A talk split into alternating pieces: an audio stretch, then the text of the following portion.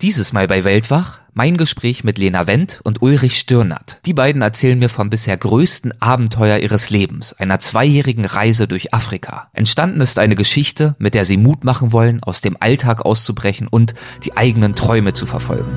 Vielen Dank fürs Zuhören und willkommen beim Weltwach Podcast.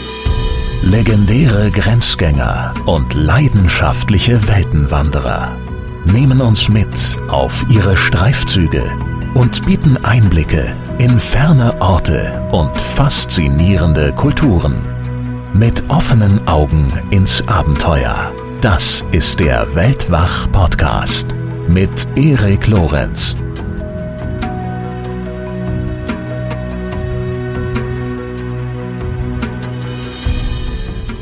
Wir haben einige Reisedokumentationen noch gesehen. Es fehlt der Part, dass es auch mal nicht so schön sein kann. Dass Reisen eben nicht Instagram-Bilder sind. Ja, und das war so, das war so die Motivation. Ich wollte, ich wollte persönlich auch einfach mal Mut machen, loszugehen. Die Erfahrung, die ich machen durfte, weitergeben. Mal den ersten Schritt gehen. Ich bin halt losgefahren und wollte dieses Mal auf gar keinen Fall zurückkommen, bis ich nicht den Schlüssel gefunden habe, wie ich dieses Gefühl, was ich auf Reisen habe, was ich jedes Mal auf Reisen habe, aber zu Hause immer wieder verliere, egal wie lange ich weg bin, wie ich diesen Schlüssel, wie ich diesen Zugang dazu finden kann, dass ich den auch im Alltag daheim einfach nur greifen kann, aufschließen, dann ist es da. Ja, das war mein Ziel. Diese Folge wird präsentiert von Flightride. Das ist ein Online-Portal, das Passagieren hilft, bei Flugverspätungen und Annullierungen Entschädigungsansprüche gegenüber der Airline durchzusetzen. Und das Interessante bei diesen Entschädigungsansprüchen ist, sie betragen zwischen 250 und 600 Euro und zwar unabhängig davon, ob das ursprüngliche Ticket jetzt zum Beispiel 50 oder 300 Euro gekostet hat. Und das führt dazu, dass die Ausgleichszahlung oft die ursprünglichen Ticketkosten sogar übersteigt. Das zeigt für mich, dass es gelegentlich sich doch lohnt, diese Entschädigungsansprüche zu stellen. Ich habe das bisher ehrlich gesagt immer vermieden, wenn bei meinen Flügen gründlich was schiefgelaufen ist. Ich hatte dazu einfach keine Lust. Aber Flightride verspricht jetzt, dass es mit diesem Portal auf dieser Plattform flightride.de so einfach ist, eine Entschädigung einzufordern, wie einen Flug zu buchen. Und der Grund dafür ist, dass Flightride den kompletten Prozess und den ganzen Papierkram übernimmt. Bezahlen muss man diesen Service dann nur im Erfolgsfall, also nur dann, wenn ihr dank Flightride eine Entschädigung erhaltet, nur dann fällt für Flightride eine Provision an. Und diese Provision, die können Weltwach-Hörer zusätzlich um 15 Euro verringern mit dem Promocode Weltwach-15. Also Weltwach Bindestrich und dann die Ziffer 15. Den Promocode, den gebt ihr an, wenn ihr eure Kontaktdaten eintragt und euch dann angezeigt wird, welche Summe euch zusteht und wie hoch die Provision ist. Wie gesagt, der Code lautet Weltwach-15. Solltet ihr also mal Probleme mit eurem Flug haben, wie Ausfall, Verspätung, verpasste Anschlussflüge oder Überbuchung, schaut ruhig mal bei Flightride vorbei. Das Team dort kümmert sich dann um alles. Jetzt zum Thema unserer heutigen Folge. Und dazu kommt jetzt erst einmal ein bisschen was Atmosphärisches.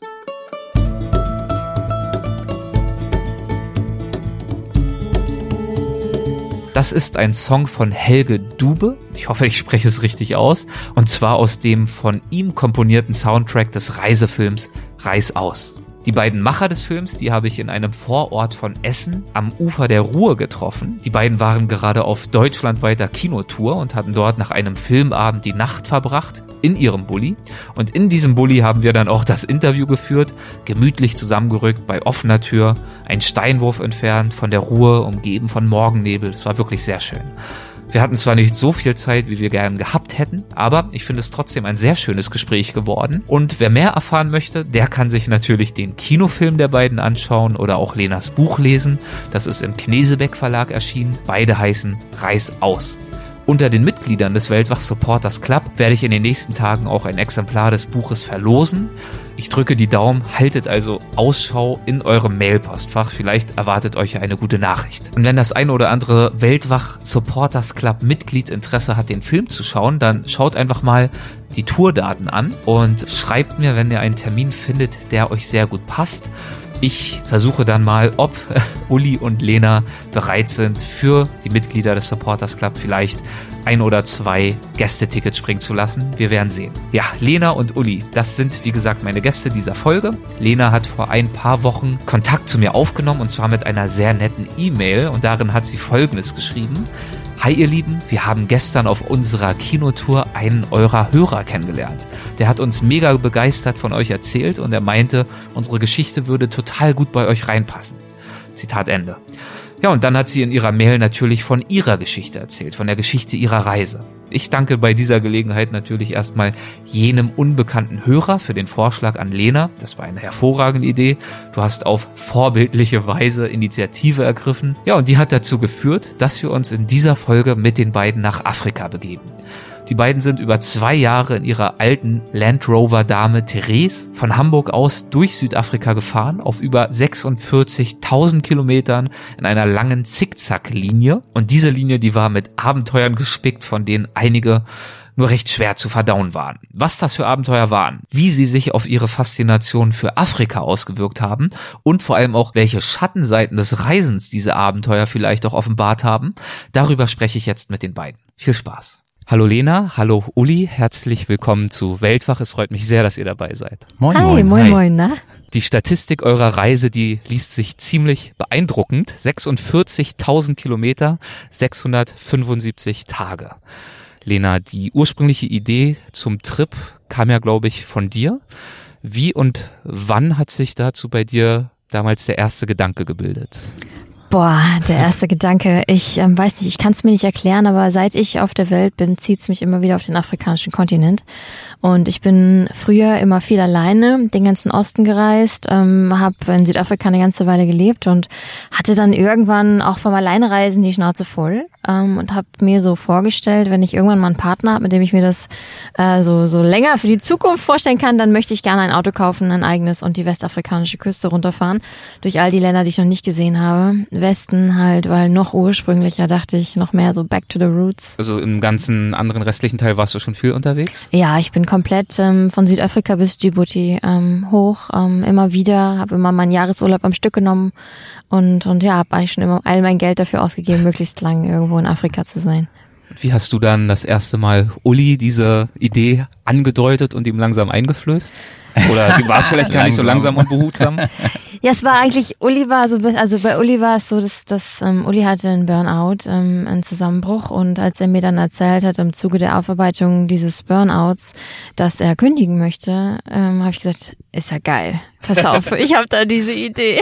Ich bin bereit. Ich habe da was. Plan B steht. Jetzt oder nie. Wie war das für dich, als sie dann mit diesem Vorschlag um die Ecke kam?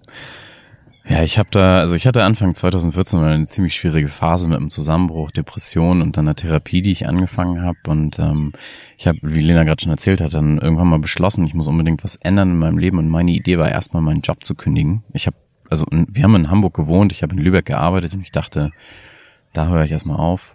Dann vielleicht in Hamburg wieder neu anfangen. Und ähm, ja, Lena ging es, glaube ich, auch gar nicht so gut in ihrem Job zu dem Zeitpunkt. Und äh, sie, sie kam dann mit der Idee, hey, lass mal auf die Reise gehen. Und ich habe in dem Moment nur einfach gedacht, hey, das ist ja genau das Richtige. Abenteuer. Einfach mal raus hier, ne? Die ganze Scheiße, die ich hier so, die, die, die zusammengekommen ist, einfach hinter mir lassen und ja, mal ein bisschen was erleben. Und ich war, ich war eigentlich von Anfang an so Feuer und Flamme dafür, wegzufahren und äh, wir hatten den Plan, ein Jahr Weltreise zu machen. Das wäre die nächste Frage gewesen. Mhm. Was war, worin bestand die ursprüngliche Idee für euch? Also Lena hat direkt vorgeschlagen, kommen wir, wir fahren von Hamburg nach Südafrika mit dem Auto eben die westafrikanische Küste runter und ja, so ein halbes Jahr oder sowas. Und ich äh, wollte dann gern noch das, die zweite Hälfte des Jahres dann nach Südamerika mit dem Auto, also einmal über Schiffen und dann da noch durch die Gegend fahren, Südamerika. Genau, so das war mal die Ursprungsidee. Ja, und ich habe halt weiserweise gesagt, lass mal auf dem afrikanischen Kontinent anfangen, weil ich wusste von vorigen Reisen, es kommt immer anders, als du denkst. Du hast wahrscheinlich auch schon gedacht, nach Südafri äh, Südamerika kommen wir wahrscheinlich gar nicht erst. Ja, oder? und selbst wenn, so ja, Eile mit Weile, habe ich gedacht. Okay. Und ihr hattet vor, die gesamte Strecke mit dem Auto, mit dem Jeep ähm, genau. zurückzulegen? Mhm. Ja, wir, wir hatten, also ich habe ich hab ganz viel äh, vor der Reise halt auch schon mal geguckt, ne, wie ist denn das mit der Route und und und und wir haben uns, ich habe Lena wahrscheinlich ein bisschen dazu genötigt, muss man sagen, sich da auch zumindest mal drauf zu gucken und wir wollten schon mit dem Auto die, überall runterfahren, aber es war halt nicht klar, ob das überall klappt. Mhm. Ähm, zumal wir losgefahren sind, als äh, gerade Ebola ein Thema war und da wussten wir halt an der Ecke zum Beispiel im Vorhinein zum Beispiel nicht, wie es sein wird, ob wir da längs fahren können, ob wir außen rumfahren können, ob wir umschiffen müssen. Wie habt ihr euch für das Auto entschieden, das ihr mitgenommen habt? Was war das für ein Auto? Wir sind gefahren mit Therese. Therese ist ein Land Rover Defender. Ähm, ja, wie sind wir auf Therese gekommen? Wir haben ist ja dann wirklich euer Zuhause für die ganze Ja. Zeit. Ist ja keine unwichtige Entscheidung. Also wir hatten Nee. beide keine Ahnung von Gar Autos. Wir hatten noch nie in unserem Leben einen Reifen selbst gewechselt. Und ähm, ich habe mal irgendwo geguckt, was so das am häufigsten gefahrene Auto ist auf diesem Teil der Welt. Und da hieß es Toyota Land Cruiser. Und dann haben wir einmal geschaut, was so ein Toyota Land Cruiser kostet. Dann war ganz schnell klar, der wird's nicht. Ähm, und dann äh, war Land Rover ähm, so das nächst meistgefahrene Auto. Und es gab genau einen bei uns um die Ecke zu dem Zeitpunkt und einen in Süddeutschland. Wir haben den um die Ecke angeguckt und gekauft und das war's. Und dann auch kein Hobby-Mechaniker-Workshop irgendwo besucht, sondern einfach gehofft, dass es irgendwie reicht. Nee, wir haben, wir haben den Wagen schon nochmal irgendwie checken lassen und hier so ein paar Dinge nochmal machen lassen, in der Werkstatt tatsächlich auch. Äh, und dann Du hast dir die Anleitung runtergeladen. wie- Ja, das stimmt. Ich habe die dieses Werkstatthandbuch, die Anleitung vom äh, diese, die Reparaturanleitung, die habe ich mir als PDF mitgenommen auf dem Rechner. Das war Und dann, wenn es irgendwo geleckt hat, dann hast du nachgeschaut, okay, was ist das jetzt hier für ein Teil? Nee, Ja, dann hat er erstmal die Krise gekriegt, panisch aufgeschrien und dann äh, irgendwann, wenn die Hitze runtergekocht ist. Genau. Problem war nur, ich hatte, ich habe das, ich habe die Anleitung auf Deutsch mitgenommen. Das heißt, ich war der Einzige, der sie lesen Oh, konnte. Das macht sich leichter. Was habt ihr euch zu dem Zeitpunkt eures Aufbruchs dann, als wirklich feststand, ihr macht das jetzt, ihr habt so ungefähr einen Plan, was habt ihr euch jeweils von der Reise erhofft?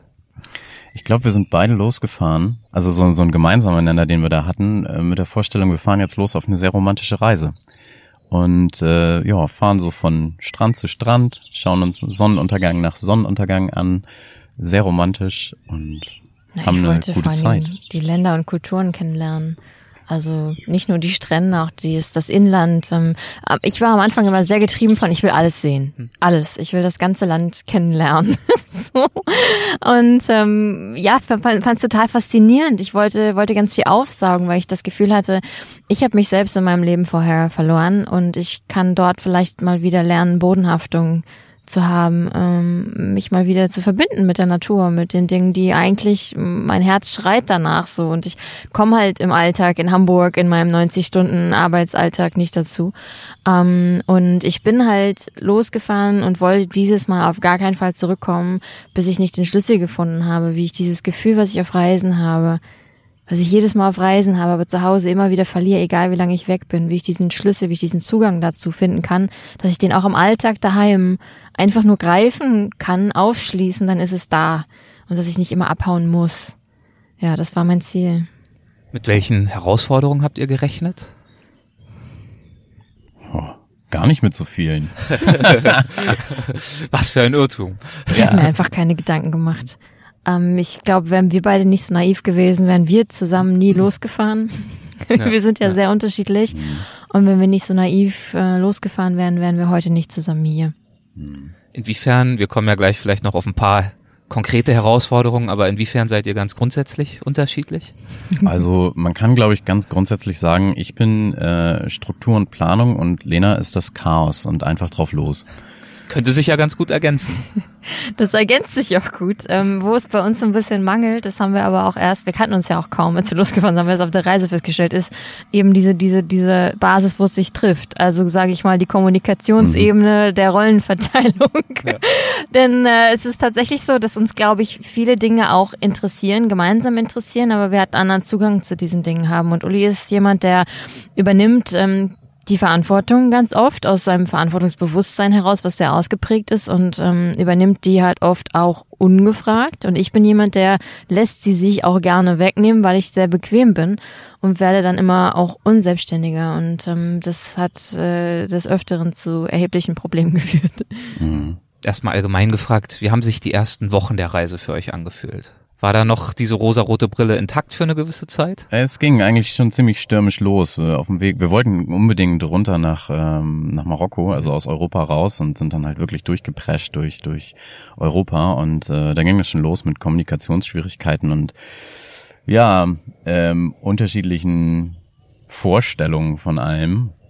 Was es denn jetzt eigentlich heißt, irgendwie schnell durch die Gegend zu fahren hier äh, und gut durchzukommen und ich also ich glaube, wir sind beide so auf der Reise an sich in Marokko irgendwann ein bisschen angekommen.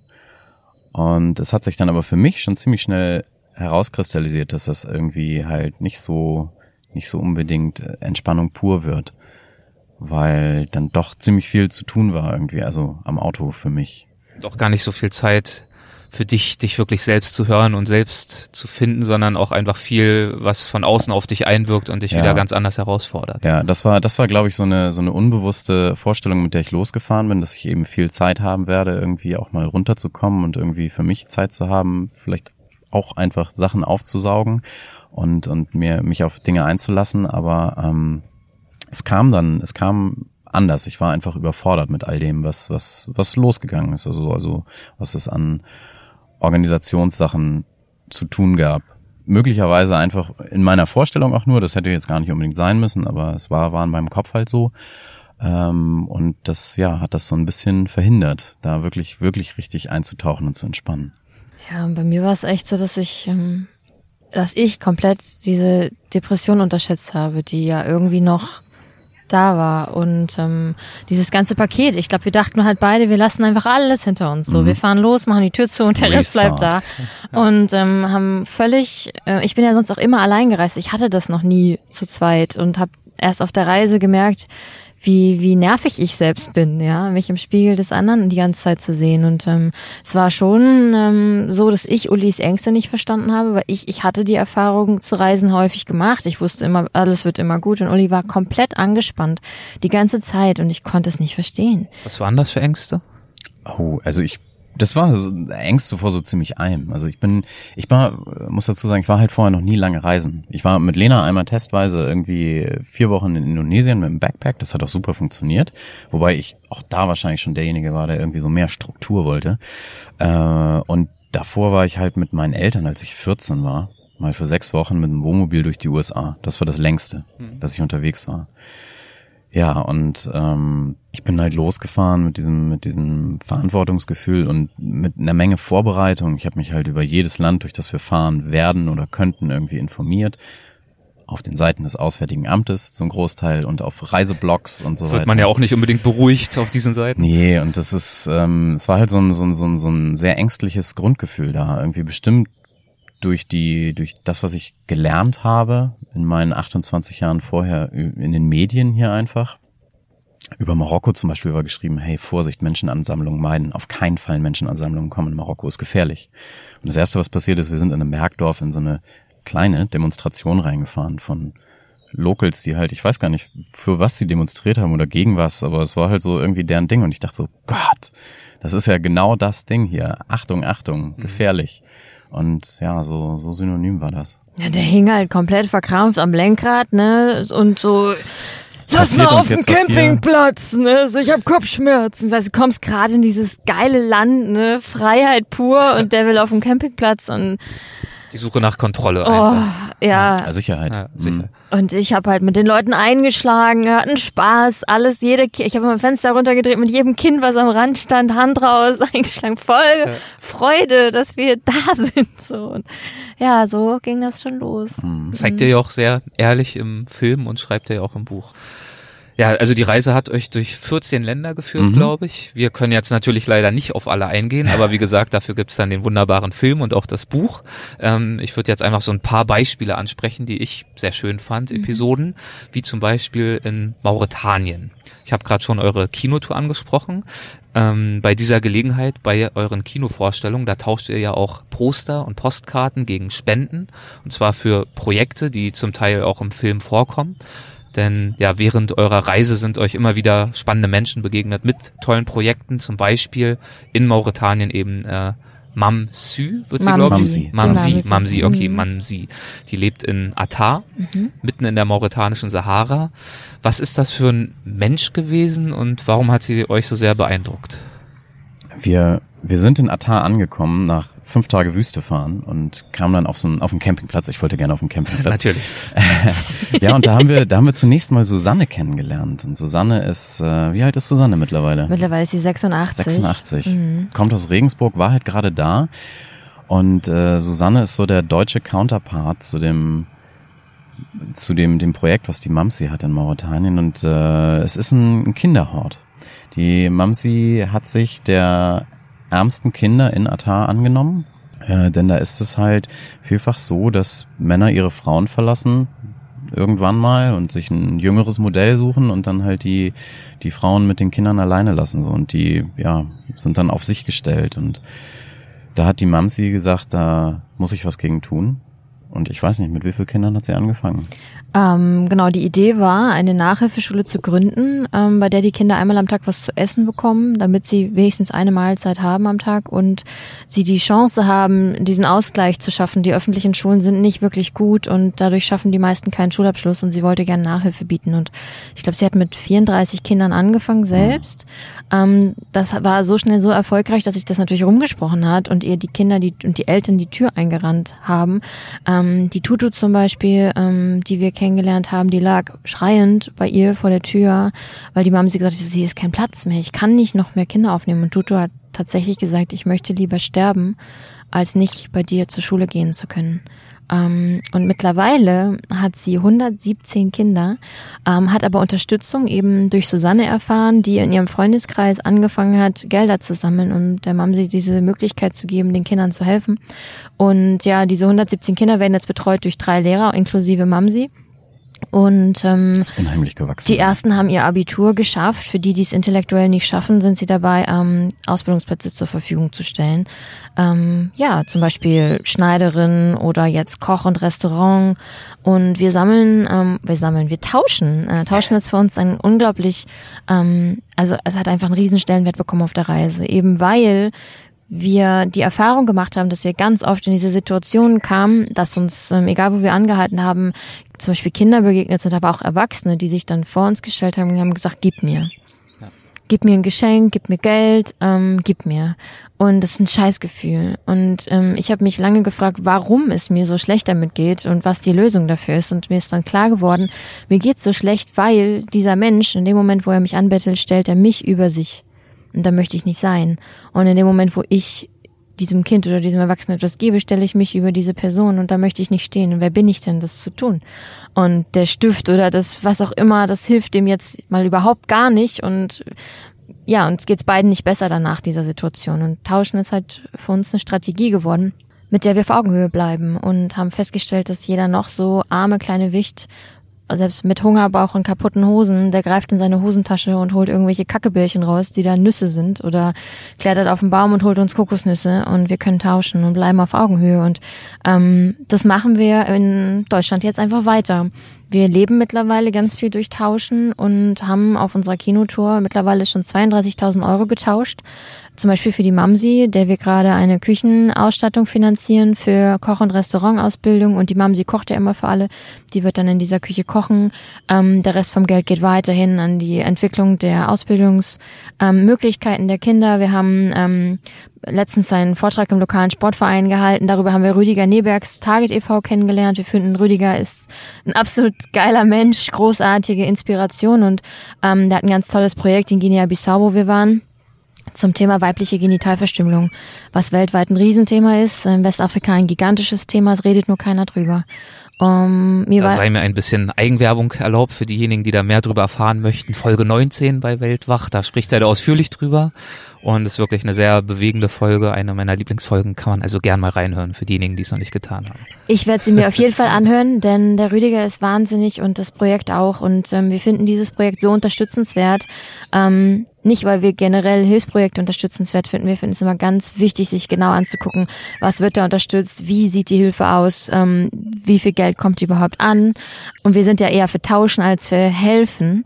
Aber der Rüdiger hat halt es so aufgebaut, dass die lokale Imame ausbilden in Guinea-Bissau und die fahren dann mit Aufklärungsfahrzeugen in die hinterletzten Moscheen ähm, und predigen darüber, dass es nicht im Koran steht, dass Mädchen beschnitten werden sollen. Und es ist so erfolgreich, ähm, dass wir an dieser Stelle ein Aufklärungsfahrzeug finanzieren möchten mit unserer Kinotour. Ja, ein tolles Projekt auf jeden Fall.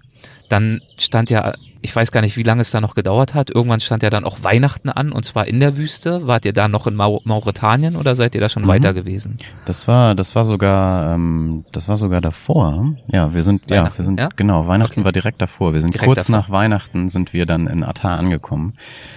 Ja, Wei Weihnachten hat sich ja für euch auch wieder sehr unterschiedlich angefühlt, diese ganze Zeit dort in der Wüste. Ja, das stimmt, das stimmt. Nein, das war ganz harmonisch.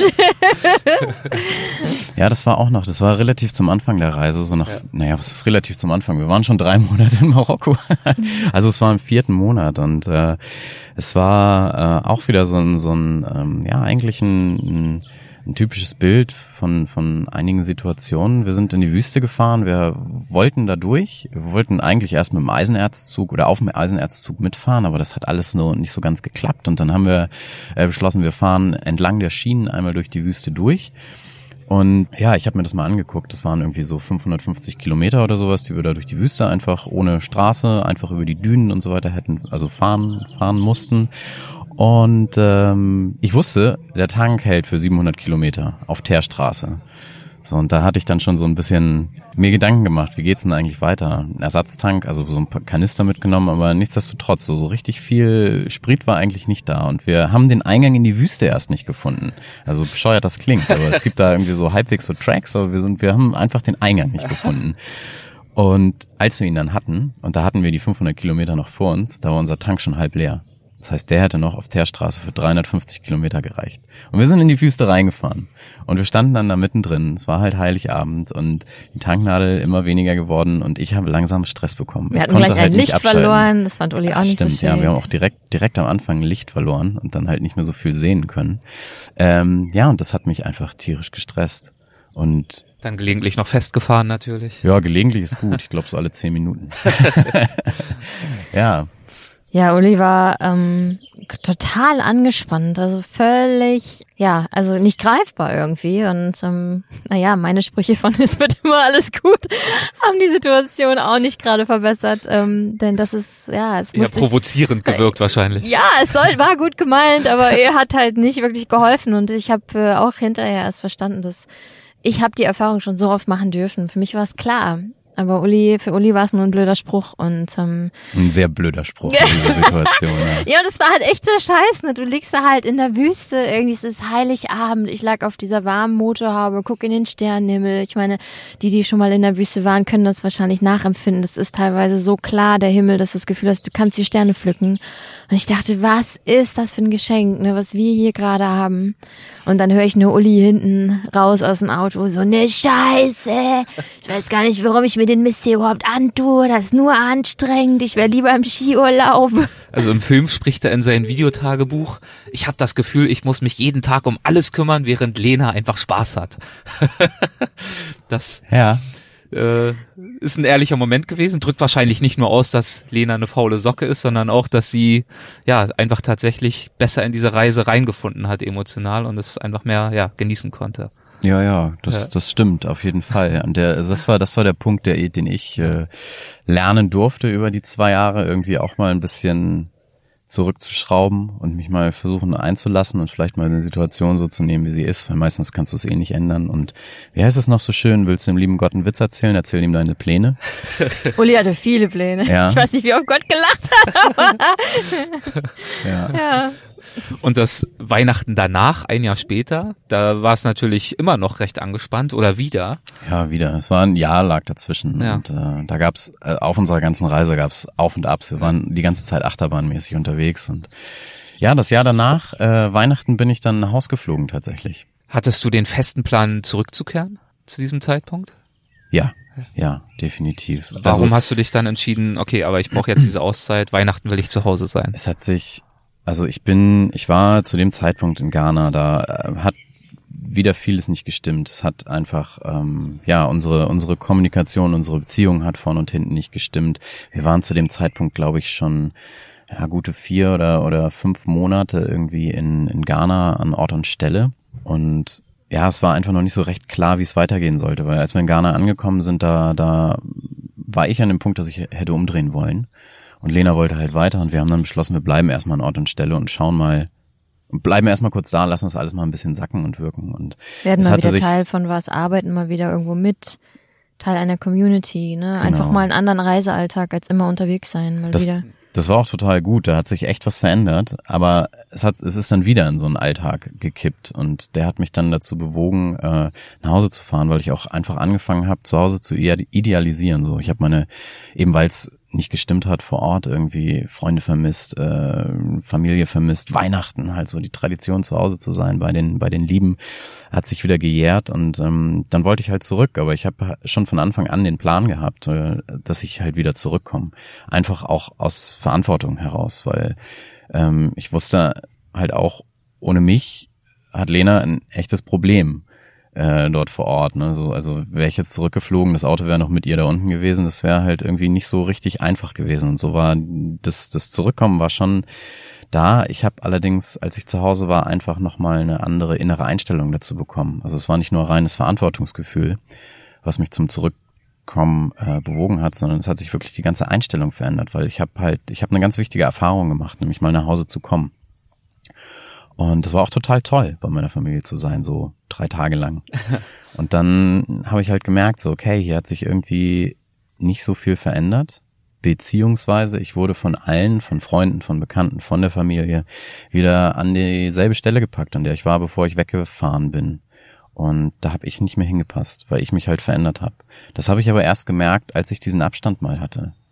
Beziehungsweise halt zurückgekommen bin, wieder da rein mit Abstand zur Reise in dem Fall. Und äh, ich habe festgestellt, wie, wie die Reise mich verändert hat, was ich, was ich gewonnen habe, wie sie, wie sie, ja, mir Selbstvertrauen gegeben hat, einfach mal ähm, auch Selbstbewusstsein, also wirklich Bewusstsein für mich selbst.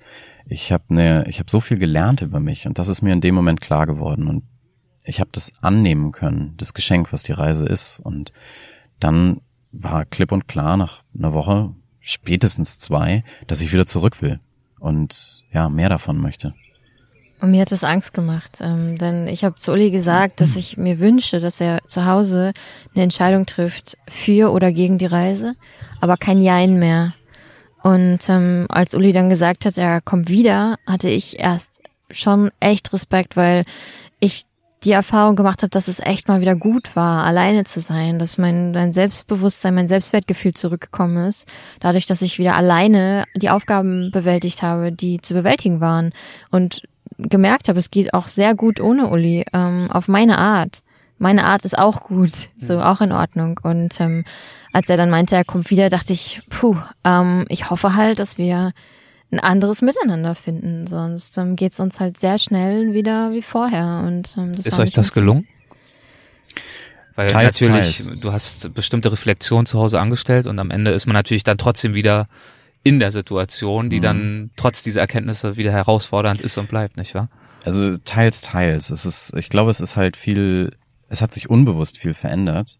Ähm, was Lena jetzt erzählt, so dass es ihr halt wichtig war, das mal wieder, mal wieder selbst Verantwortung zu übernehmen und selbst, selbst Dinge zu machen, das war äh, nichts, worüber wir so richtig offen gesprochen haben. Das heißt, ich wusste gar nicht, dass das für sie ein Problem darstellt. Mhm. Und das, das ist jetzt aber auch nicht so, dass sie das irgendwie mit Absicht verheimlicht hat, sondern es war halt einfach irgendwie so ein Thema, was, also unsere Themen, die wir beide hatten, waren irgendwie da, aber wir haben sie, glaube ich, beide nicht so 100% greifen können oder zumindest nicht kommunizieren können. Und so hat sich ein bisschen was verändert, zumindest meines, nach meinem Eindruck, aber wir sind auch häufig wieder in alte Verhaltensweisen reingerutscht.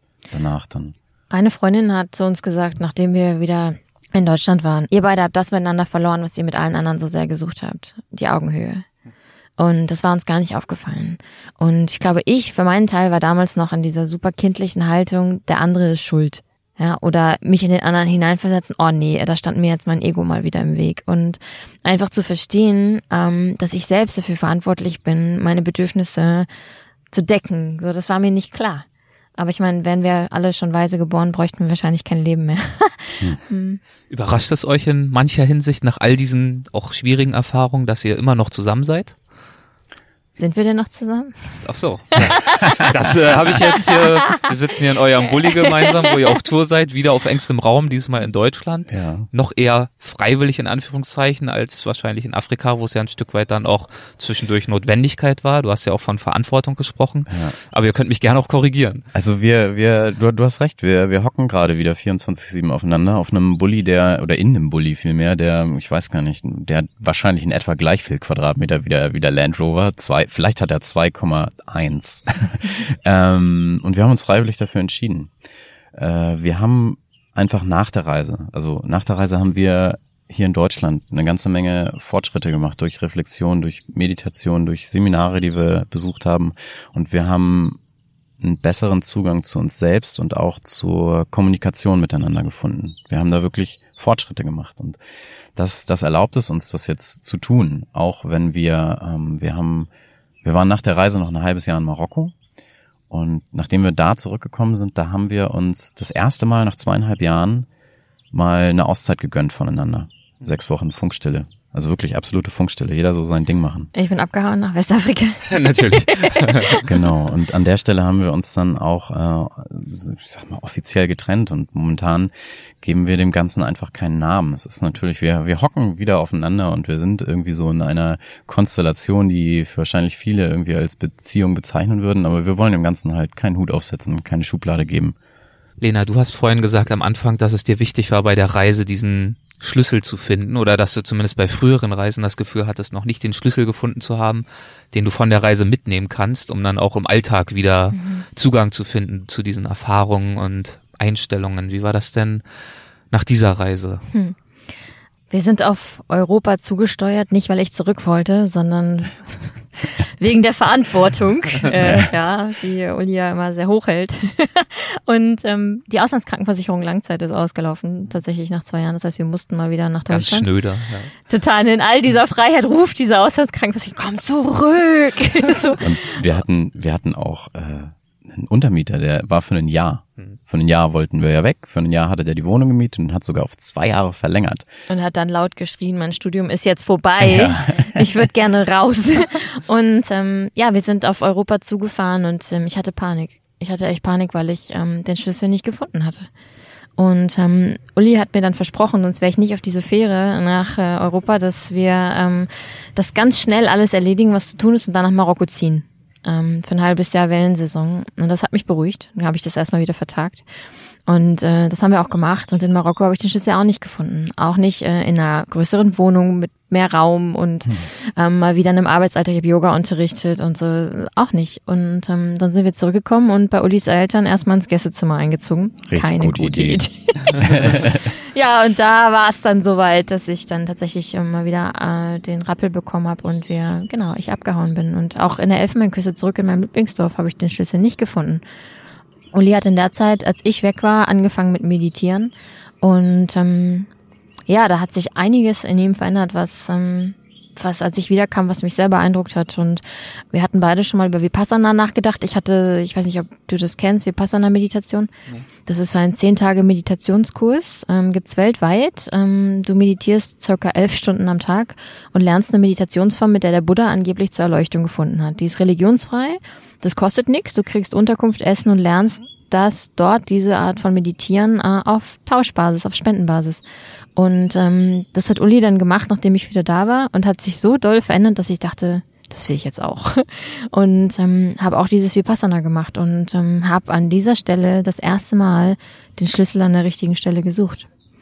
Mm, ich habe nämlich vorher immer den Schlüssel im Außen gesucht. Ich dachte immer, ich werde glücklich, wenn ich einen Traumstrand ziehe, wenn ich die Traumreise mache, wenn ich einen Traumpartner habe oder den Traumjob. Also Veränderung im Außen. Und ähm, aber es hat alles nicht funktioniert, weil ich mich selbst immer mitgenommen habe. Dort ähm, dieses wirklich elf Stunden am Tag in Stille, ohne Kommunikation, kein Reden, kein kein Angucken, kein Anfassen, bei dir sein, ähm, ist mir klar geworden, dass Glück immer da ist weil ich es gespürt habe, Glück ist immer da, die ganze Zeit. Und es war ein unglaublich beruhigendes Gefühl und eine krasse Erkenntnis. Und ich habe dann, also wir haben das deutsche Bildungssystem sehr in Anspruch genommen. Ich habe dann noch ein Seminar gemacht zum Thema Weiblichkeit und habe festgestellt, dass das ein Riesenthema von mir ist. Dieses Weglaufen kam auch weil ich mein Leben lang so hart zu mir selbst war, knallhart. Ähm, ich war sehr produktiv, sehr leistungsorientiert, ähm, konnte mir selber eigentlich nie gerecht werden. Und wenn gar nichts mehr ging, dann bin ich halt abgehauen von mir selbst. Und ähm, dann bei diesem Weiblichkeitsseminar ähm, ging es halt darum, einfach mal ähm, weich zu sein. Das heißt ja nicht, dass man nicht stark ist, wenn man weich ist. Und ähm, ich habe dann wirklich in den Spiegel geguckt einen, einen Morgen und habe gedacht, boah, wie scheiße ich wieder aussehe, ne? Hier und da. Und so wie ich halt mit mir selbst eigentlich die ganze Zeit rede. Und dann ist mir das klar geworden, was machst du da eigentlich? Ne? Wie, wie gehst du mit dir selbst um? So wie du dich gerade verurteilst. Das ist ja abartig. Das willst du doch nicht, dass, dass, dass, dass irgendjemand anders so mit sich redet, aber mit dir selber machst du das. Das wünschst du dir nicht für dein eigenes Kind irgendwann mal oder dass deine Schwester so mit sich redet oder dein bester Freund, aber ich mit mir selbst mach das und habe an der Stelle entschieden, das reicht jetzt, das war's. Ähm, ich fange jetzt endlich mal an, mich selbst lieb zu haben. Das ist mein Schlüssel damit habe ich jetzt angefangen und seitdem muss ich auch nicht immer weg.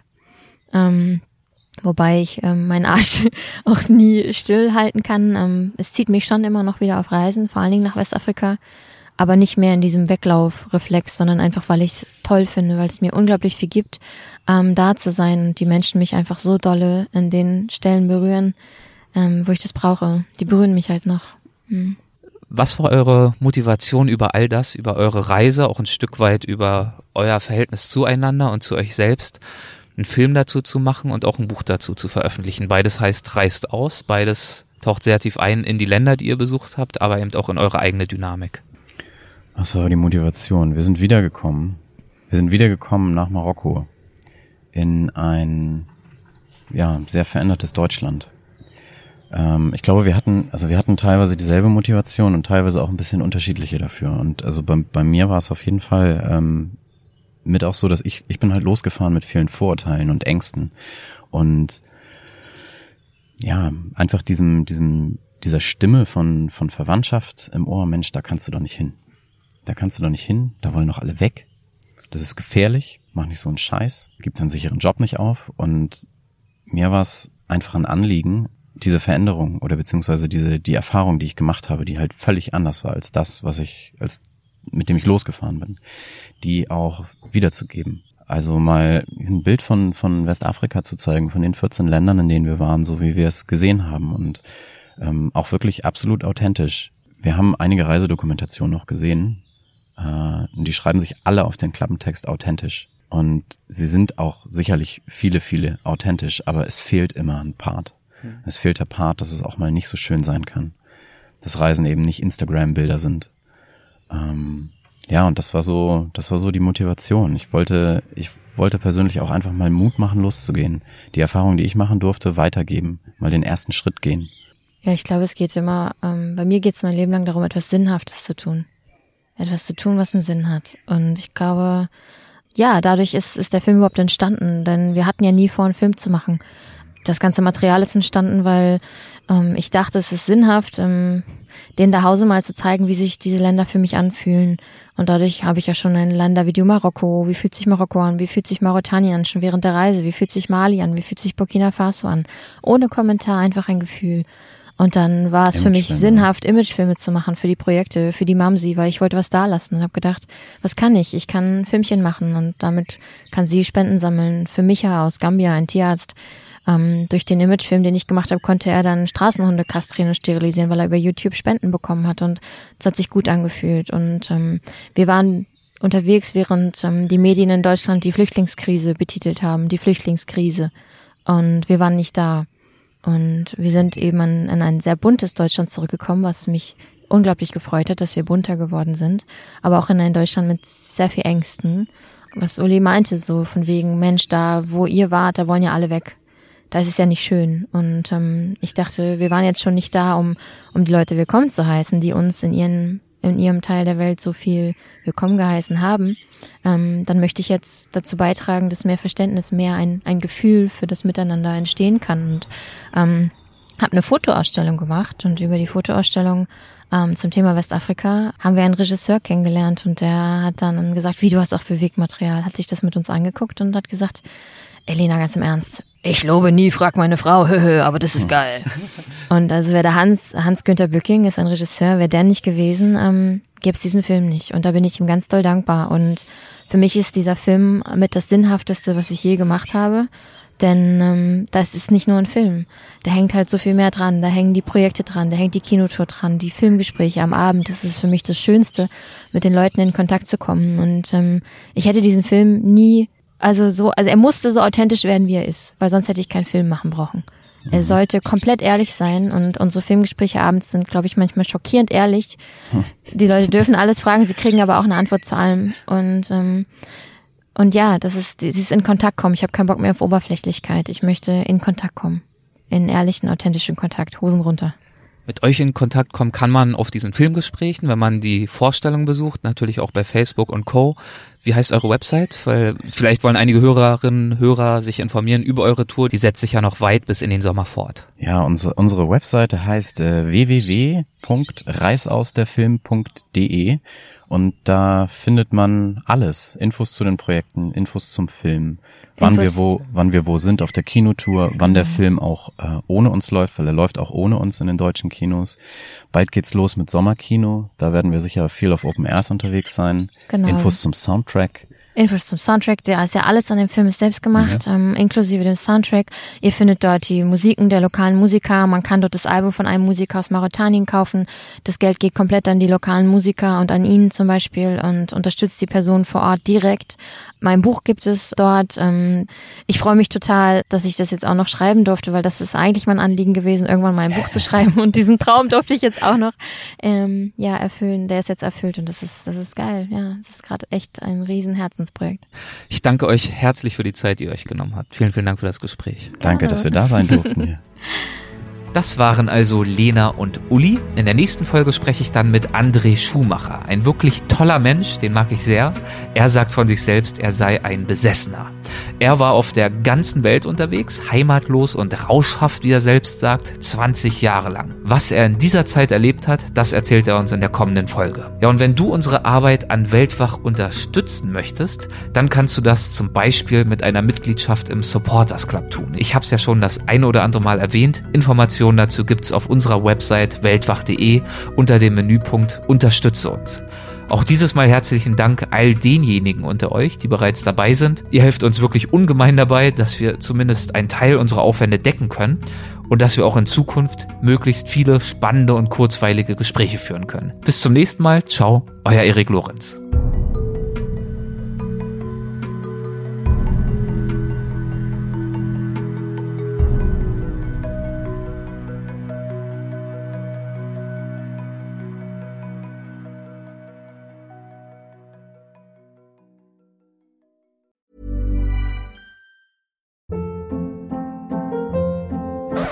Hold up. What was that? Boring. No flavor. That was as bad as those leftovers you ate all week. Kiki Palmer here, and it's time to say hello to something fresh and guilt-free. Hello Fresh. Jazz up dinner with pecan-crusted chicken or garlic butter shrimp scampi. Now that's music to my mouth. Hello Fresh. Let's get this dinner party started. Discover all the delicious possibilities at hellofresh.com. Hey, it's Paige DeSorbo from Giggly Squad. High quality fashion without the price tag. Say hello to Quince. I'm snagging high-end essentials like cozy cashmere sweaters, sleek leather jackets, fine jewelry, and so much more. With Quince being 50 to 80% less than similar brands. And they partner with factories that prioritize safe, ethical, and responsible manufacturing. I love that. Luxury quality within reach. Go to quince.com slash style to get free shipping and 365 day returns on your next order. Quince.com slash style.